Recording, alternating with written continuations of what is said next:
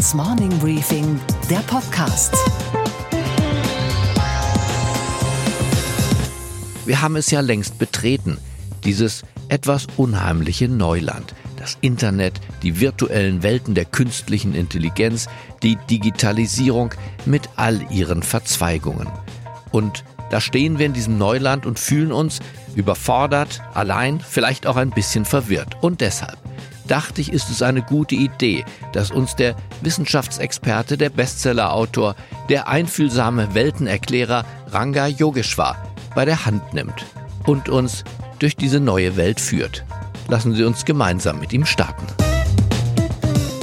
Ranga, ich fange mit einer ganz einfachen Frage an, die ich aber nur an Experten wie dich stellen kann. Wir nutzen das Internet, aber das Internet nutzt ja bekannterweise auch uns, auch gegen unseren Willen. Also jetzt komme ich mit Verschwörungstheorie. Werden wir heimlich bei der Nutzung von Google und anderem gefilmt und abgehört? Jeder, der die allgemeinen Geschäftsbedingungen wahrscheinlich angeklickt hat, wird versteckt merken, dass da mehr passiert, als der eine oder andere ahnt. Entscheidend dabei ist, dass wir nicht nur diese klassischen Kategorien von Abhören haben im Sinne der Wanze im Schlafzimmer, die protokolliert, was man sagt, obwohl, wenn man genau hinschaut, heute installieren wir sogar solche Assistenten bei uns in den Wohnungen, die unsere Sprache erkennen, also im wahrsten Sinne werden wir abgehört. Aber es geht auch darum, dass wir mit unserer Art, uns in dieser digitalen Welt zu bewegen, immer wieder mit jedem Mausklick ein bisschen auch etwas über uns verraten. Und jeder, der das genau protokolliert, kann mit der Zeit natürlich ein ganz gutes Profil von uns erstellen. Und das ist die Grundlage auch der Geschäftsmodelle von einigen großen, wie zum Beispiel Facebook. Neulich traf ich jemanden oder sah jemanden in einem Starbucks-Café, der hatte die Kamera seines Laptops zugeklebt mit Tesafilm. Der hatte Angst davor, ich sprach ihn an, dass er heimlich gefilmt würde. Ja, ich kann ihn verstehen und witzigerweise, wenn du meinen Laptop sehen würdest oder den meiner Kinder, die zum Teil Informatik oder Maschinenbau studieren, da ist die Kamera auch zugeklebt. Bei mir ist sie auch zugeklebt, weil ich selber mal beim Programmieren festgestellt habe, wie einfach das geht, die Kamera A zu aktivieren und B sie so zu aktivieren, dass ich die kleine LED, die normalerweise signalisiert, ich bin an, die kann man auch auslassen und trotzdem kann die Kamera aufzeichnen. Und das ist, wenn man so will, a priori eine Art Schutz zu sagen, okay, ich will nicht, dass plötzlich einer abends weiß, was ich esse oder mit wem ich was esse. Der Laie denkt ja, im Internet gibt's alles kostenlos. Der Profi weiß, wir zahlen mit unseren Daten.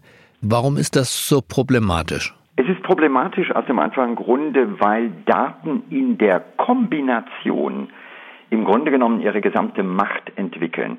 Ich will dir das mal so an einem einfachen Beispiel verdeutlichen. Nehmen wir mal an, wir haben Daten und die treffen immer auf einen von zehn zu. Also das könnten ganz einfache Dinge sein wie eine Vorliebe für eine bestimmte Musik oder vielleicht sogar die Haarfarbe, wenn wir die Haarfarben in zehn verschiedene aufspalten würden.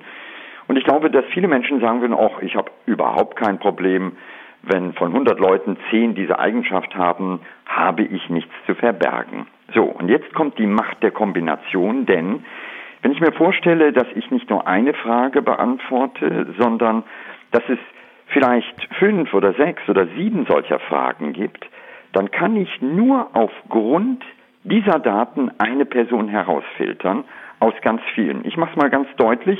Mit einer Frage habe ich einen aus zehn, mit zwei Fragen einen aus hundert, mit drei Fragen einen aus tausend, mit vier einen aus zehntausend, mit fünf einen aus hunderttausend, mit sechs Fragen schon einen aus einer Million, mit sieben aus zehn und mit acht Fragen kann ich, acht triviale Fragen, kann ich aus der gesamten Bundesrepublik einen Menschen herauspicken, obwohl der mir noch nicht einmal gesagt hat, wo er wohnt oder wie er heißt.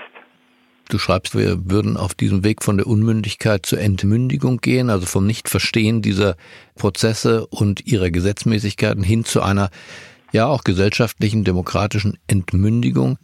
Andererseits, Ranger, denke ich oft, wir sind so voller, auch kluger Gegenargumente und Bedenken und Ängste, hindert uns das nicht, diese neue Zeit mit offenen Armen in Empfang zu nehmen und an ihrer Fortentwicklung und an dem Schreiben ihrer Gesetze mitzuwirken? Sind wir nicht in Deutschland genau da, wo wir sind, weil wir irgendwie gefangen sind in unserer Faszination für Apple, Google und Facebook und gleichzeitig so voller innerer Bedenken?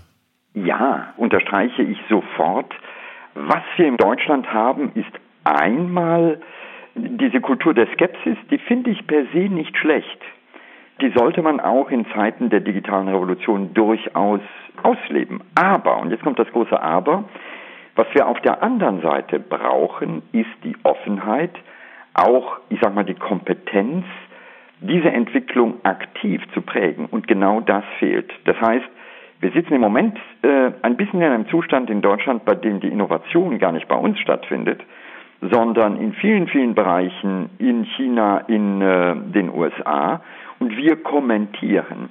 Und das ist im Grunde genommen das, wo ich mich immer wieder engagiere und ich sage, wir brauchen im Grunde genommen beides. Auf der einen Seite die Kompetenz, die Möglichkeit, Fortschritt und Zukunft aktiv selber zu gestalten, aber auf der anderen Seite müssen wir auch begreifen, dass diese Entwicklungen im Bereich des Digitalen so generell und so breit und so in jeden Lebensbereich hineingreifend sind, dass wir sie natürlich auch reflektieren müssen. Und genau das nenne ich reflektierten Fortschritt. Also beides.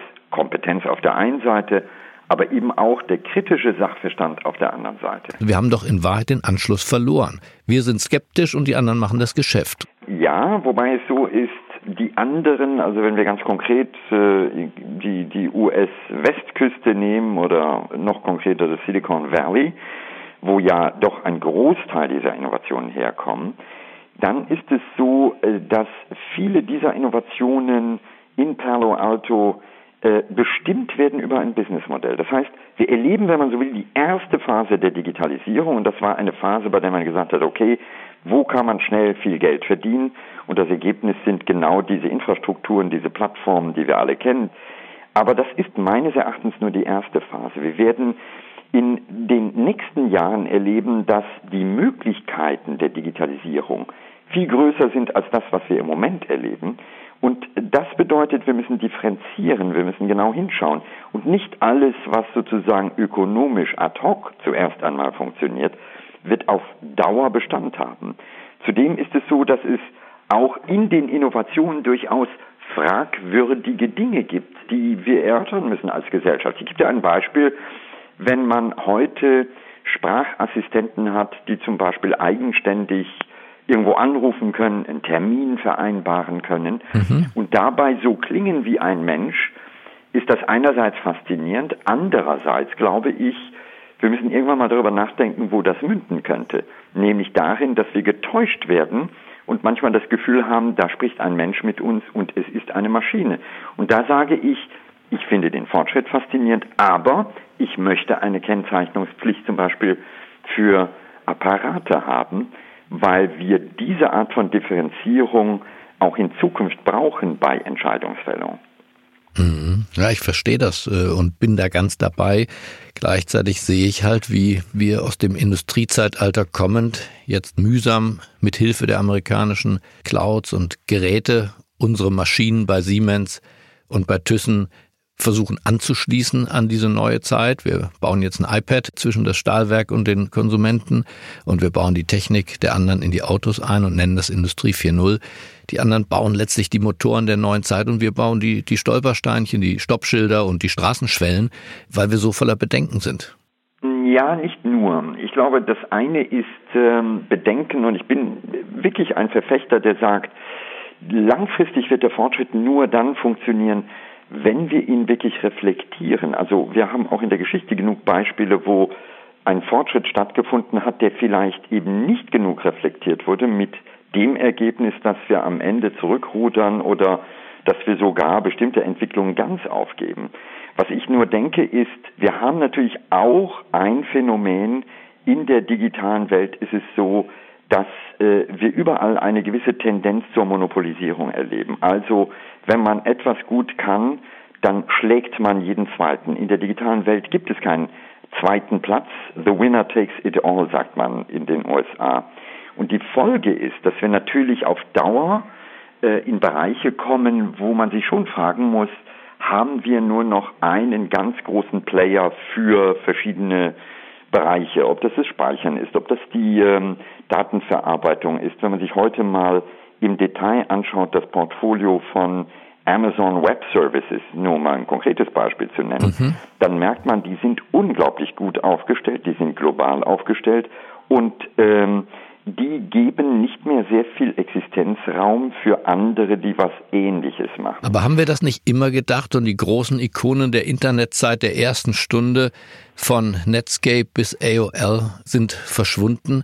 Ich traf neulich Peter ja. Thiel, den Milliardär aus dem Silicon Valley und Erstinvestor auch bei Facebook, der sagte, wir sind jetzt auf dem Weg von einer Welt der Zentralität in eine Welt der Dezentralität. Bei der Energieversorgung. Das Atomkraftwerk brauchte den Staat und das große Ganze. Heute sind wir bei dezentraler Energieversorgung. Die Firmenzentrale verliert an Bedeutung. Selbst das Zentralbankgeld, Stichwort Bitcoin, verliert an Bedeutung. Also er sah eine ganz andere Welt vor sich, nämlich eine Welt, die weniger anfällig ist für Despoten und Diktatoren. Ja, aber ich gebe ihm nicht ganz recht, äh, aus zwei Gründen. Das eine ist, ja, wir haben eine Phase der Dezentralisierung in einigen Bereichen, du hast es angesprochen, Energie zum Beispiel, wo wir eine Umkehr der Fließrichtung erleben, wo nicht mehr das zentrale Kraftwerk da ist, sondern eben jeder von uns ja mit Solarpanels auf dem Dach oder Windenergie etc. Energie einspeisen. Das ist der eine Punkt. Aber der zweite Punkt ist, wir erleben ironischerweise und fast widersprüchlicherweise genau die umgekehrte Entwicklung im Bereich einiger Anwendungen des Internets. Und zwar, dass wir wegkommen von einer Welt, in der die vielen Server total verteilt sind, hin zu immens großen Serverfarmen, die innerhalb der Cloud alles übernehmen. Also genau das passiert, wenn man sich die Struktur anschaut von Google, von Amazon dann ist es so, dass hier quasi im zweiten Kapitel fast wieder monopolistische und zentrale Strukturen geschaffen werden, die also genau dem widersprechen, was wir noch vor 20 Jahren alle propagierten, nämlich das Internet führt zu der Vernetzung, führt genau zu der Stabilität, die wir damals alle hochgelobt haben. Wir versuchen beide Rollen in einer zu spielen, habe ich das Gefühl. In der Industriezeit war es so, da waren die Stahl- und Kohlebarone und die haben, ich sag mal, ohne Rücksicht auf Verluste Deutschland und die westliche Welt industrialisiert. Und das war natürlich so schamlos und so mhm. radikal. Daraus musste die Bewegung der entrechteten Arbeiter entstehen und am Ende stand sowas wie die soziale Marktwirtschaft. Aber der Unternehmer hat nicht in sich das Soziale zunächst gespürt, sondern die Arbeiterbewegung war der Antagonist. Wenn wir Deutschen heute in dieser Digitalzeit das sowohl als auch, das Wenn und das Aber und die Chance und das Risiko beides in uns tragen, kann es nicht sein, dass wir die Energie, die Vitalität nicht aufbringen, in diesem Zeitalter, in diesem Neuland von Frau Merkel überhaupt anzukommen? Nein, ich stimme dem nicht zu und ich versuche dir es mal zu belegen, auch mit Bewegungen, die innerhalb der großen Unternehmen stattfinden. Wenn man sich zum Beispiel Google genauer anschaut, merkt man, in diesem Jahr gab es zwei spannende Debatten, bei denen die Mitarbeiter von Google irgendwann die rote Fahne hebten und sagten, hör mal, da wollen wir nicht mitgehen. Das eine war Anwendungsbereiche der künstlichen äh, Intelligenz im Bereich des Militärs. Das zweite war das sogenannte Project Maven, wo es darum geht, im Grunde genommen äh, eine Art Überwachung zu bauen und möglicherweise auch in der Folge vielleicht sogar Zensur einzusetzen. Und da gibt es tatsächlich sogar Protest aus den eigenen Reihen. Also ich glaube, die Zeiten, wo man wunderbar plakatieren konnte, Bedenken später, ja, die sind wirklich vorbei. Ich glaube, inzwischen merken ganz viele, auch Insider, auch innerhalb dieser Firmenmenschen, dass wir anders umgehen müssen. Und ich erinnere nur daran, wir haben in diesem Jahr mit dem Skandal von Cambridge Analytica wahrscheinlich die Spitze eines Eisberges gesehen, der zeigt, welches Potenzial auch zum Beispiel bei dieser Branche gegeben ist, um politische Wahlen zu manipulieren. Und da geht's dann ans Eingemachte, denn in der Konsequenz führt das zu einer Instabilität und die kann sich keine Demokratie wünschen. Wie bewegen wir uns dann in Richtung Neuland? Was wären deine, sag mal, drei Regeln, wie Deutschland, ohne dass wir unsere kritische Gesinnung an der Garderobe abgeben, trotzdem mitspielen kann und nicht zu einer Kolonie US-amerikanischer Digitalkonzerne werden muss? Meine Regel Nummer eins wäre, das Ganze wirklich mal als Chance zu begreifen. Wenn ich in Deutschland Reden über Digitalisierung höre, dann höre ich immer Politiker, aber auch Menschen aus der Wirtschaft und die verwenden immer die Vokabel muss. Deutschland muss. Aber Innovation hat wenig mit muss, sondern eher mit können, eher mit Chance, eher mit probieren zu tun. Dieses Element ist zentral und das fehlt völlig in Deutschland. Der zweite Punkt ist, wir müssen aufholen, auch was die Kompetenz betrifft, weil wir im Moment im Grunde genommen die Qualifikationen für genau das, nämlich die Fähigkeit zu programmieren, überhaupt die Unterstreichung dieser neuen Qualitäten eigentlich überhaupt nicht da haben. Also heute, anno 2018, ist es in Deutschland möglich, ein Abitur zu machen, ohne eine Zeile zu programmieren. Ich war vor kurzem auf einem Kongress, da ging es um IT-Leiter und ich stellte die Frage ins Publikum, wer von euch sozusagen hat sich schon mal intensiver mit Machine Learning auseinandergesetzt? Und da gingen äh, bei einem Publikum von 500 Leuten, ich glaube, drei oder vier Hände hoch. Das heißt, wir haben ein echtes Kompetenzproblem und da müssten eigentlich viele die Nachhilfebank drücken. Und das Dritte ist, wir müssen auf der einen Seite und wir sollten auch feurig kritisch darüber reden, aber wir brauchen eine Kompetenz, die in der Wirtschaft gefordert wird, die auch in der Politik gefordert ist. Und da sehen wir, dass das Thema nach wie vor nicht angekommen ist. Das merkt man zum Beispiel daran, dass die Zuständigkeiten heute immer noch katastrophal sind. Ein bisschen dafür zuständig ist der Wirtschaftsminister, die Wissenschaftsministerin, der Verkehrsminister und das Bundeskanzleramt, um nur mal vier zu nennen. Und damit kriegt man keine Agenda hin. Und das ist ein Riesenunterschied zu den USA, wo schon in den 1990er Jahren es strategische Präsidenteninitiativen gab, zu sagen, okay, wir wollen die Tür aufmachen in diesen Information Highway. Wir wollen unbedingt den Bereich hineingehen. Man lese nur mal das, was Al Gore damals geschrieben hat. Das war revolutionär und da sind wir in Deutschland wirklich weit weg. Und wie steht die deutsche Wirtschaft da, wenn man sich die DAX-Konzerne anguckt, von Deutsche Bank bis Siemens, ThyssenKrupp bis E.ON? Wie würdest du beurteilen die Digitalisierungskompetenz und die Digitalisierungskraft der deutschen Volkswirtschaft? Also was ich immer wieder sehe, ist das Beharren in der Vergangenheit, ein bisschen Hochnäsigkeit, so nach Motto, uns geht's ja gut, uns ging's gut, also muss es uns auch in Zukunft gut gehen. Und ich glaube, die haben den Weckruf noch nicht gehört. Die haben noch nicht wirklich tief verstanden, dass viele ihrer Kerngeschäfte in den nächsten Jahren sich komplett verändern. Also so langsam, aber wirklich so langsam beginnt die Autoindustrie zu ahnen, dass sich da möglicherweise etwas in Sachen Mobilität verändert. Aber das geht mir zu langsam und das ist vielleicht auch der große Unterschied zu den großen Firmen in den USA. Denn die haben nicht mit dem Ballast einer Vergangenheit angefangen, die haben von Null angefangen und genau dadurch waren sie in der Lage, im Grunde genommen sehr radikal anders zu denken. Und was wir heute erleben, ist ein Unternehmertum, das sich qualitativ unterscheidet. In den USA gibt es die großen Firmen, man schaue sich nur mal an, die wertvollsten Firmen weltweit ja, sind äh, IT-Firmen und die Gründer leben noch, die waren damals jung und die bringen einen Spirit mit von Innovation. Das sind selber Innovatoren und die haben natürlich in der Folge auch ein sehr gutes Gespür dafür, wie so etwas funktioniert.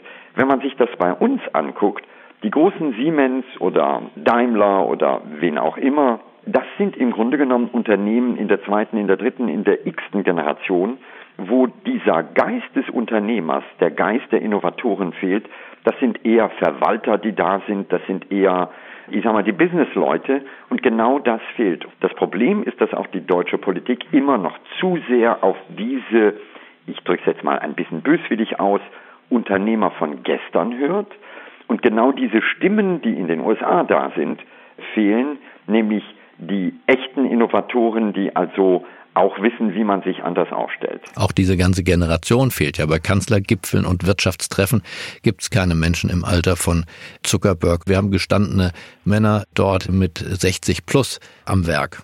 Ja, das Alter spielt eine Rolle, sicherlich. Aber ich glaube, noch wichtiger als das Alter ist diese Bereitschaft der Offenheit, also wirklich zu sagen, wir sind nicht Lobbyisten der Vergangenheit, sondern wir sind im Grunde genommen diejenigen, die offen wirklich neue Fragen stellen. Und das ist sehr schwer, denn wir haben auch in den Reihen, äh, muss man ganz ehrlich sagen, der Politik ein echtes Kompetenzproblem. Das heißt, die reden zwar viel darüber, aber es fehlt sozusagen genau der Input, den wir bräuchten. Sag uns noch mal einen Takt zur gesellschaftlichen Wirkung des Ganzen. Wir spüren ja doch sehr genau, dass es hier nicht mehr nur zur Übertragung von mechanischen Tätigkeiten auf Maschinen kommt, wie in der Blüte des Industriezeitalters, sondern jetzt werden auch geistige Fähigkeiten auf die Maschine übertragen. Machine Learning, du hast es genannt, künstliche Intelligenz wird dazukommen, so dass ein Teil möglicherweise unserer Mitmenschen gar nicht gemacht ist für dieses Zeitalter und abgehängt sein wird und schon heute spürt, dass die Löhne sich, davon ist ja in Wahlkämpfen dann die Rede, sich in diesem Segment praktisch seit Jahrzehnten nicht mehr bewegt haben. Was macht das Internet mit uns als Gesellschaft? Ich glaube, deine Frage ist nicht so eindimensional im Sinne von die Antwort liegt nur im Internet. Wir haben auf der einen Seite einen riesigen Veränderungsprozess und wir haben auf der anderen Seite die Frage einer ökonomischen Interpretation dieses Prozesses eines Gleichgewichts oder Ungleichgewichts. Ich beginne zuerst einmal bei der Verunsicherung durch Veränderung. Das ist ein Prozess, der immer stattgefunden hat. Der hat übrigens auch in der Vergangenheit stattgefunden.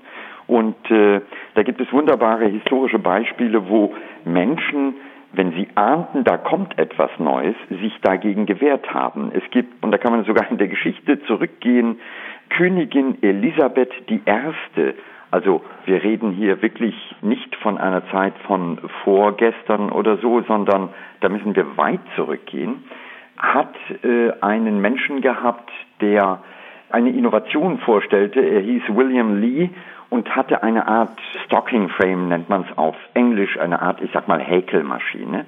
Stellt diese Maschine 1589 der britischen Königin vor und sagt, hey, damit könnten wir was machen. Und die britische Königin, wie gesagt, Elisabeth I., lehnt ab und sagt, diese Innovation würde dazu führen, dass meine Untertanen verarmen, weil sie keine Arbeit mehr haben. Das heißt, diese Grundidee, dass Innovation möglicherweise eine Gesellschaft verändert, die ist uralt. Der entscheidende Punkt ist, dass wir heute gemerkt haben, auf der einen Seite, dass Innovation durchaus abgefangen werden kann, also dass es andere Jobs gibt, aber im Moment passiert Folgendes, nämlich auf der einen Seite, diese Innovation betrifft fast alle Bereiche gleichzeitig. Das Zweite ist, es gibt keinen Plan zu sagen, wo nehme ich zum Beispiel die Mitarbeiter eines Callcenters, die äh, morgen wahrscheinlich schon durch Apparate ersetzt werden, und wo sind die neuen Tätigkeitsfelder?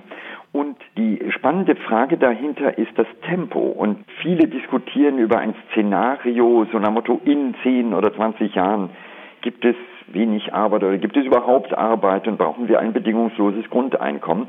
Und ehrlich gesagt, die Diskussion ist mir zu weit weg, sondern ich gucke einfach, wir verlassen jetzt einen Boden der Stabilität. Wir merken sehr deutlich, mhm. und zwar nicht nur national, sondern global, dass wir verunsicherte Gesellschaften haben, denen es zwar noch immer gut geht, aber die eine diffuse Angst vor dem Morgen haben, die nicht beantworten können, welche Stelle, welchen Platz sie in der Zukunft haben. Und die wehren sich durch genau die Muster, die wir in der Politik kennen, nämlich durch Protektionismus, durch Nationalismus, vielleicht sogar durch Rassismus. Und davor habe ich besondere Sorge, dass wir auf dem Weg in eine Zukunft, die eigentlich total spannend sein könnte, in eine derartige Instabilität kommen, und zwar global, also auch in den USA, also auch Trump ist trotz der Erfolge der IT da und Ausdruck für diese enorme Verunsicherung eines Teils der Bevölkerung dass wir dort möglicherweise scheitern könnten. Und ich glaube, die vornehmliche Aufgabe in den nächsten Jahren wird sein, wie schaffen wir diesen Übergang möglichst gut zu stabilisieren. Gleichzeitig hat ja jede Veränderung der ökonomischen Basis, und da muss man kein Marxist für sein, zu einer veränderten Überbausituation. Also das politische System hat sich anschließend auch verändert. Wir sind vom Feudalismus in die Industriezeit gekommen und es war Schluss mit den Königen und dem Getue an den Königshöfen und es kamen die Industriebarone. Und auf dem Weg zu einer entwickelteren Industriegesellschaft kam die Arbeiterbewegung und letztlich die Demokratie dazu. Also insofern hat die Wirtschaftsweise immer auch was zu tun mit dem gesellschaftlichen System, das diese wirtschaftlichen Kerne umgibt. Insofern kann es doch sein, dass wir unterwegs sind in eine Gesellschaft, die zum Beispiel radikal demokratischer als unsere parlamentarische und sehr indirekte Demokratie ist. Jein, ähm, auch da bin ich nicht ganz bei dir. Warum? Was wir eigentlich brauchen, ist eine liberale Demokratie. Also nicht nur das Demos Kratein, das Regieren des Volkes, was ja einige schon fast erfüllt sind dadurch, dass wir im Internet morgen die Volksabstimmungen äh, betreiben könnten, sondern das kostbare Gut der Demokratie ist genau dieser liberale Charakter. Die Tatsache, dass wir in einer komplexen Welt eine Art Vertrag haben und sagen, okay, wir schützen dabei die Minderheiten, wir sorgen für bestimmte Freiheiten und genau dadurch kommen diese Qualitäten auf, die wir so schätzen. Jascha Monk hat ein wunderbares Buch geschrieben, The People versus Democracy, in dem er diese Analyse macht und sehr genau prüft, was sind die Stellschrauben, die tatsächlich dazu führen.